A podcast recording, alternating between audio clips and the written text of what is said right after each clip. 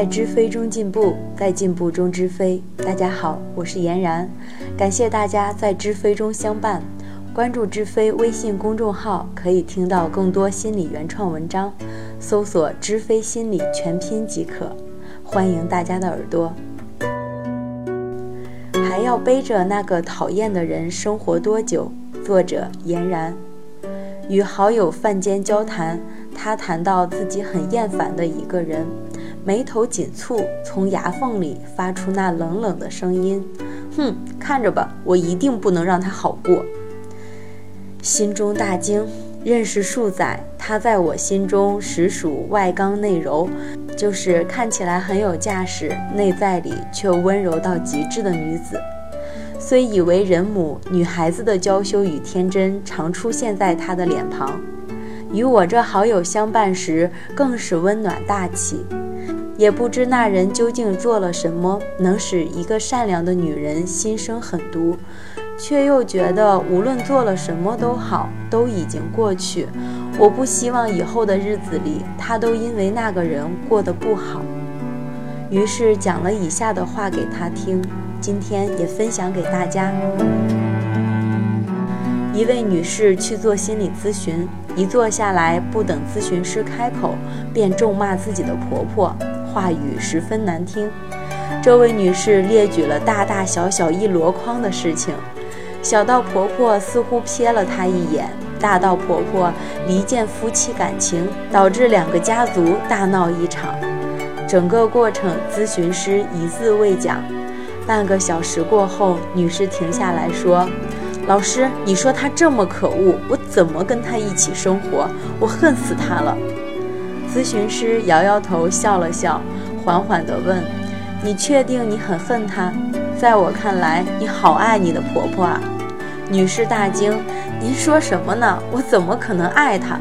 我若不是觉得盼着她死显得我自己缺德，我还真有这心思。”咨询师继续平和地说：“在我看来，你确实很爱她。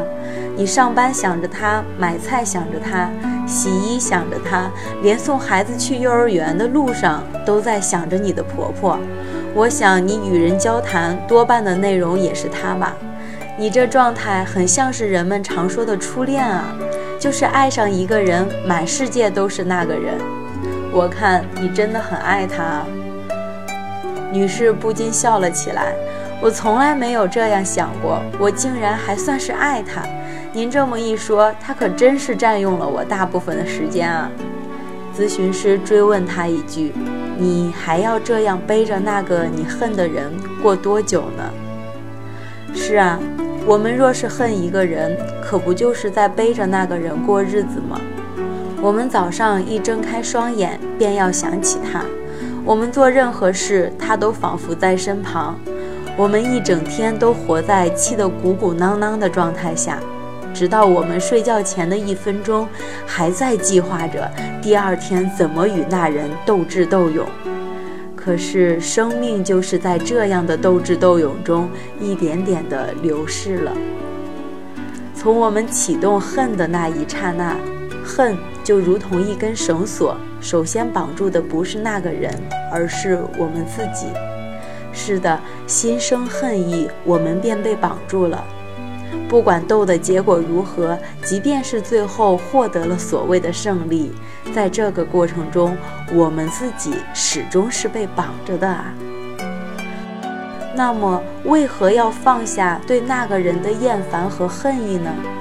原因很简单，我们爱我们自己，浓浓的爱着。大家来看，“恨”这个字，在被发明的时候，便道出了怀恨人心中的难过。心间，你看，恨一个人是多么的不好受啊，让自己生活变得那么的艰难。冷静下来想一想，真的值得为了那个人让自己变成现在这样吗？